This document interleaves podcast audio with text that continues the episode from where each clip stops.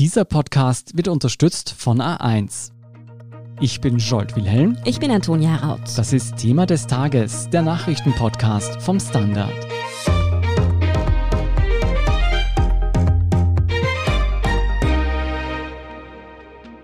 Egal mit wem ich im Moment rede, ob das jetzt meine Oma ist, mein bester Freund oder die Billerkassiererin, mir kommt vor, es gibt immer nur ein Thema. Und zwar, wann werden wir endlich geimpft?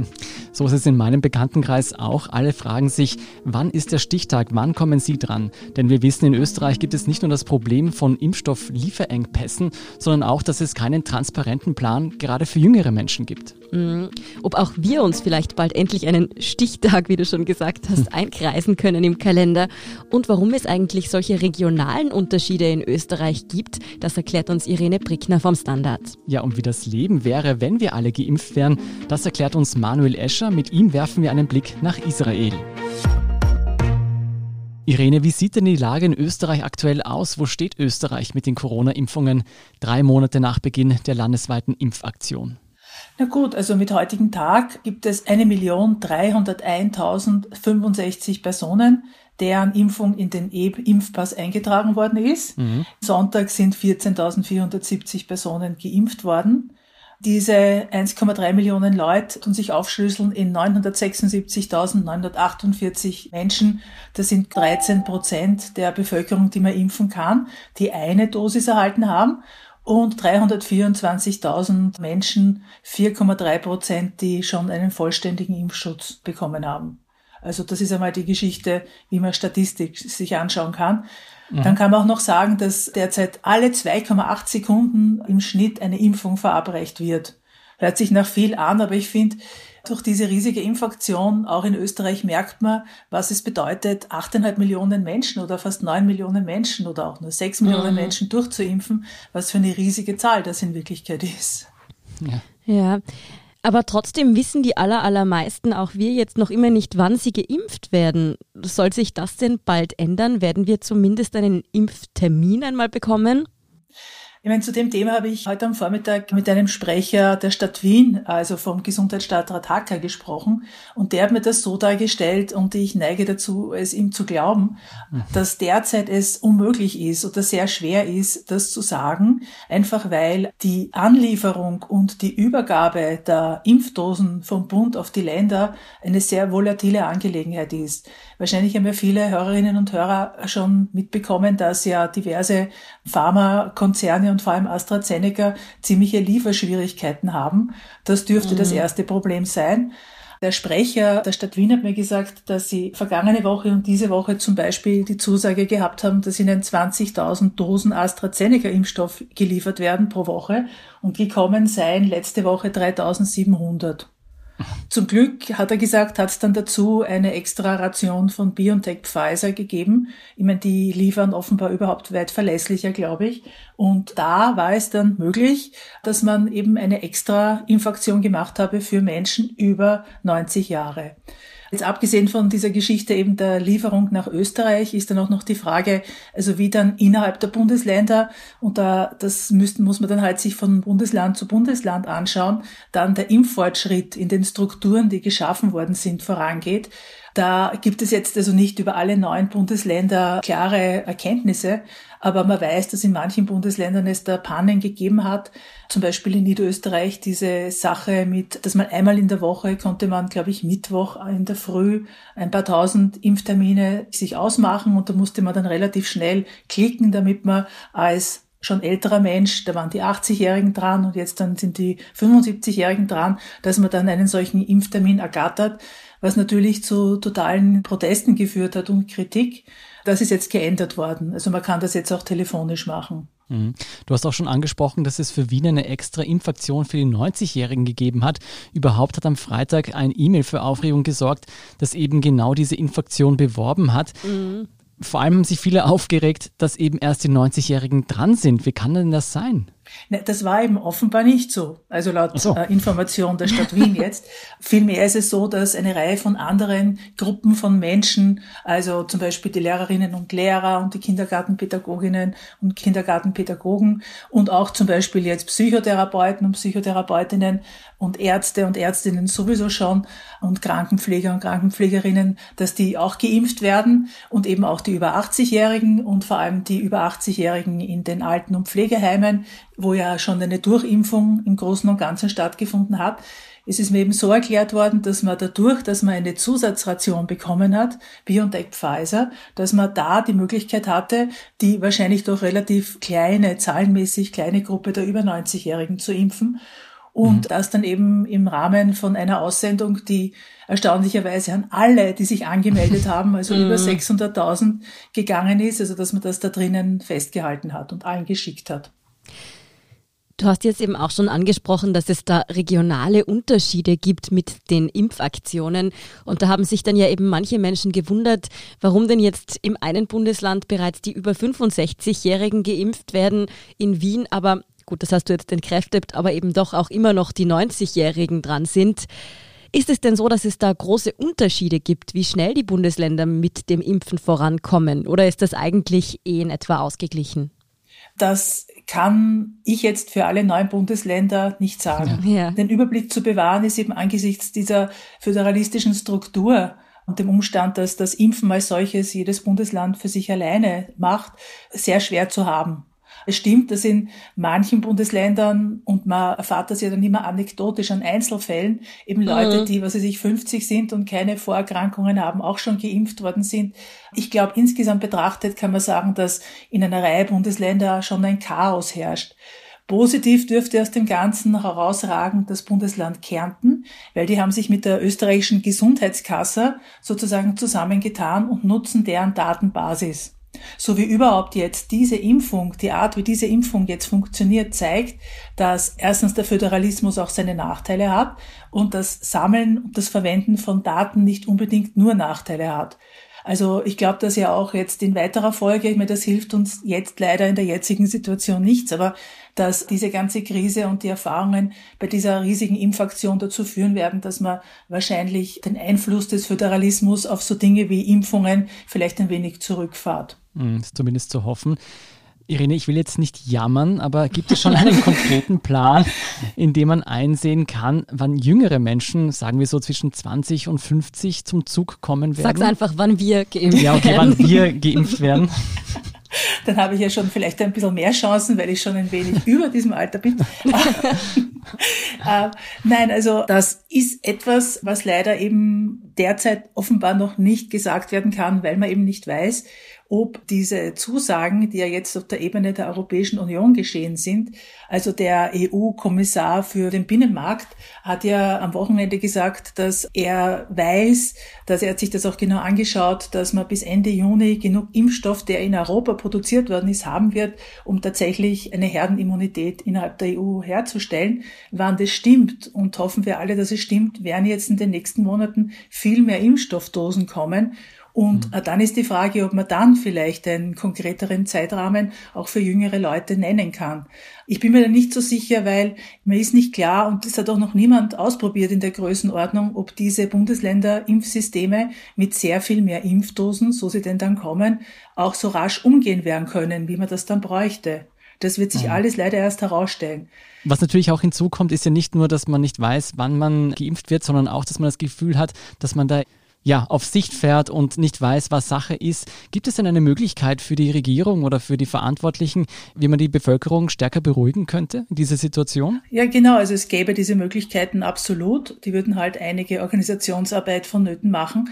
Die Impfpolitik-Expertin Katharina Paul, die hat mir heute am Vormittag gesagt, also sie wäre sehr dafür, dass man eben ein solches System aufbaut, wo man den Leuten, sobald man es weiß, per Mail einfach mitteilt, sie kommen wahrscheinlich in der zweiten Junihälfte dran oder Sie ja. können damit rechnen im Mai. Das würde wahrscheinlich auch diese ganze Impfneid-Debatte, die derzeit läuft, mhm. ziemlich mhm. entspannen.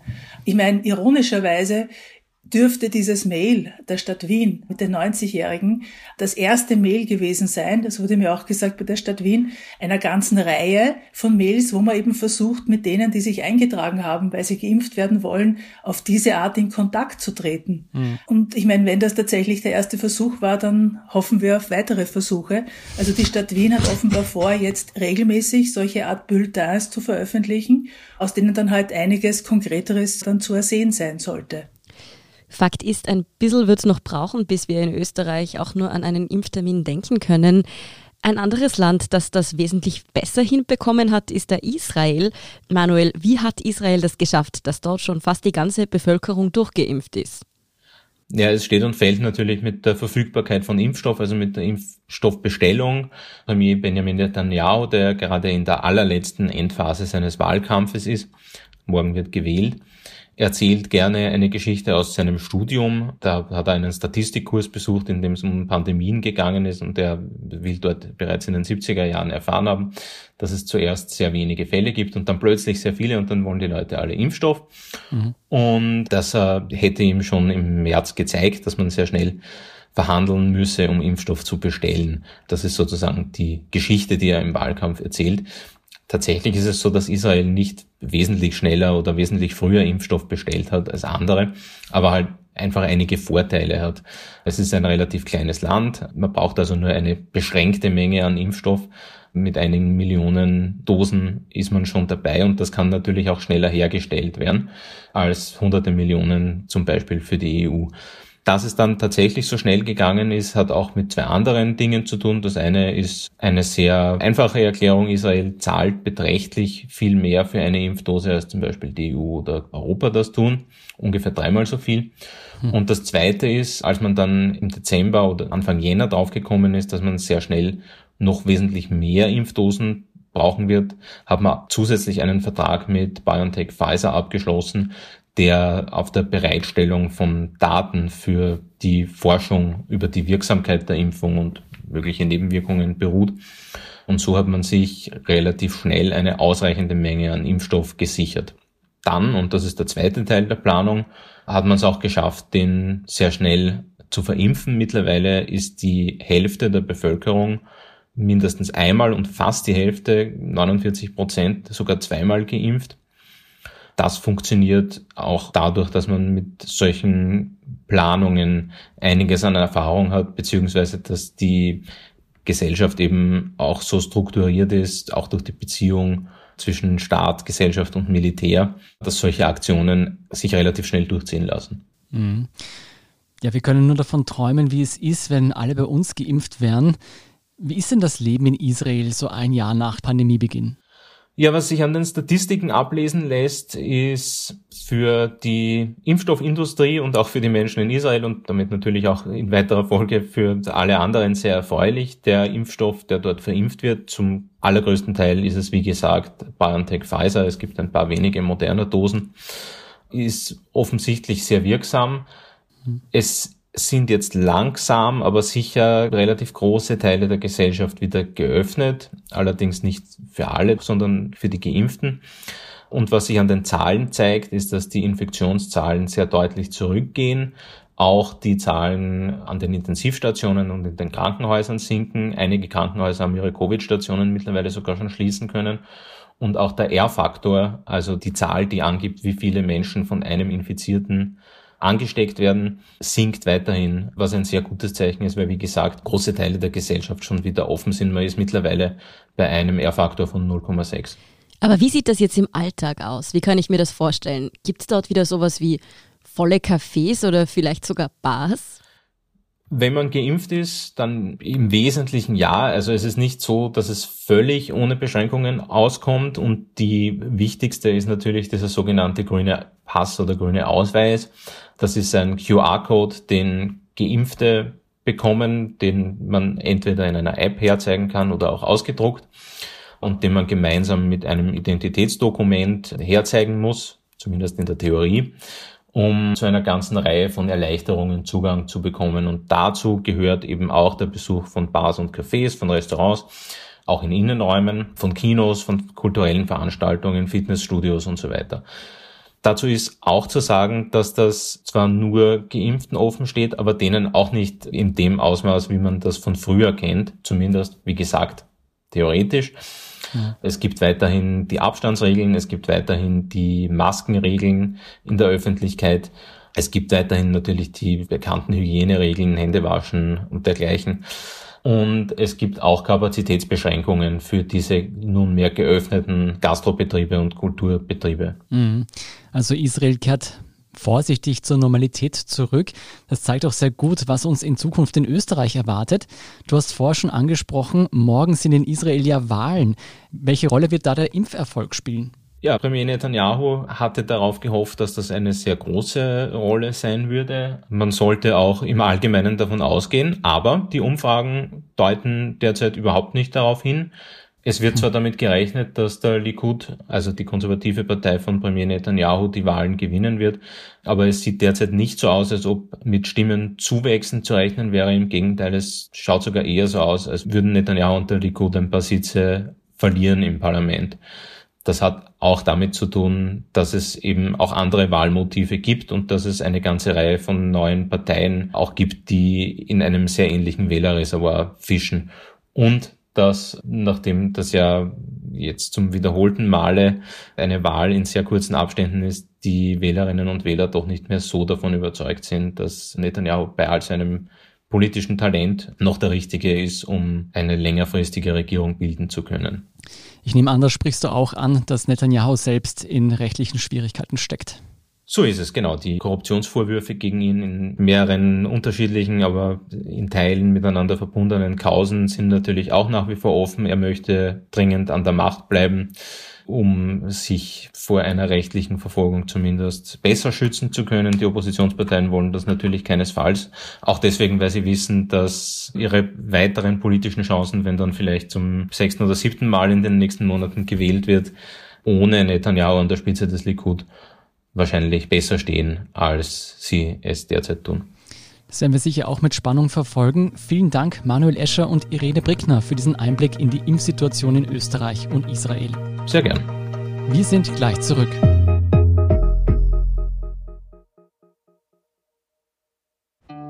Wir bauen das Netz der nächsten Generation. Das beste A1 5 Giganetz Österreichs. Aber ohne dich ist es nur ein Netz und nicht die Möglichkeit, unlimitierte Freiheit zu erleben. Jetzt du. Mit den A1 5 Giga Mobiltarifen und unlimitierten Daten sowie Top 5G Smartphones wie dem iPhone 12 um 0 Euro. Du kannst alles im 5 Giganetz von A1. Und hier ist, was Sie heute sonst noch wissen müssen. Erstens, die Bundesregierung beschließt am Montagabend die neuen Corona-Maßnahmen. Ursprünglich wurden für Ostern weitere Öffnungen erwartet, jetzt dürfte es angesichts der steigenden Infektionszahlen eher wieder strengere Regelungen geben. Im Raum stehen eine Verlängerung der Osterferien und regionale Verschärfungen. Ja, ein Grund dafür ist die Lage auf den Intensivstationen. Besonders im Osten Österreichs wird diese nämlich immer kritischer. Wien verschiebt etwa schon bald nicht dringende Operationen, um das Gesundheitssystem zu entlasten. Zweitens, erneut ist in Österreich eine Frau ermordet worden. In Salzburg soll ein 26-jähriger Mann die 22-jährige Mutter der gemeinsamen Kinder erstochen haben. Der Täter stellte sich im Anschluss selbst der Polizei.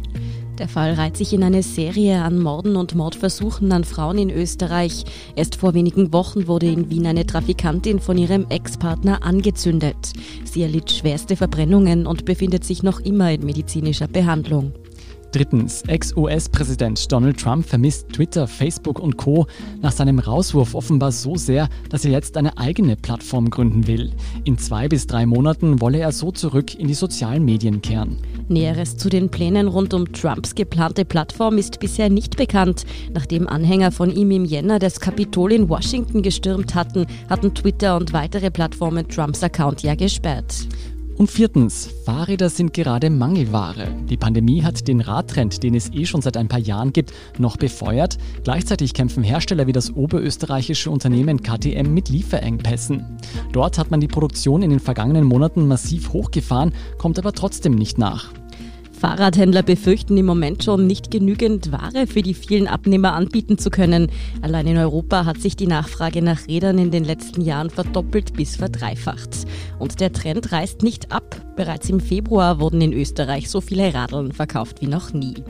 Mehr zu diesem Radelboom in Österreich und die aktuellsten Informationen zum weiteren Weltgeschehen finden Sie wie immer auf der Standard.at. Um keine Folge von Thema des Tages zu verpassen, abonnieren Sie uns bei Apple Podcasts oder Spotify. Unterstützen können Sie uns mit einer 5-Sterne-Bewertung und vor allem, indem Sie für den Standard zahlen. Alle Infos dazu finden Sie auf abo.derstandard.at. Danke für Ihre Unterstützung. Ich bin Antonia Raut. Ich bin Scholt Wilhelm. Baba und bis zum nächsten Mal.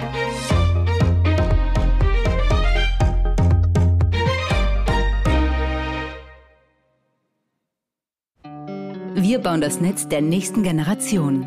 Das beste A1 5 Giganetz Österreichs. Aber ohne dich ist es nur ein Netz. Und nicht die Möglichkeit, unlimitierte Freiheit zu erleben. Jetzt du. Mit den A1 5 Giga Mobiltarifen und unlimitierten Daten sowie Top 5G Smartphones wie dem iPhone 12 um 0 Euro. Du kannst alles im 5 Giganetz von A1.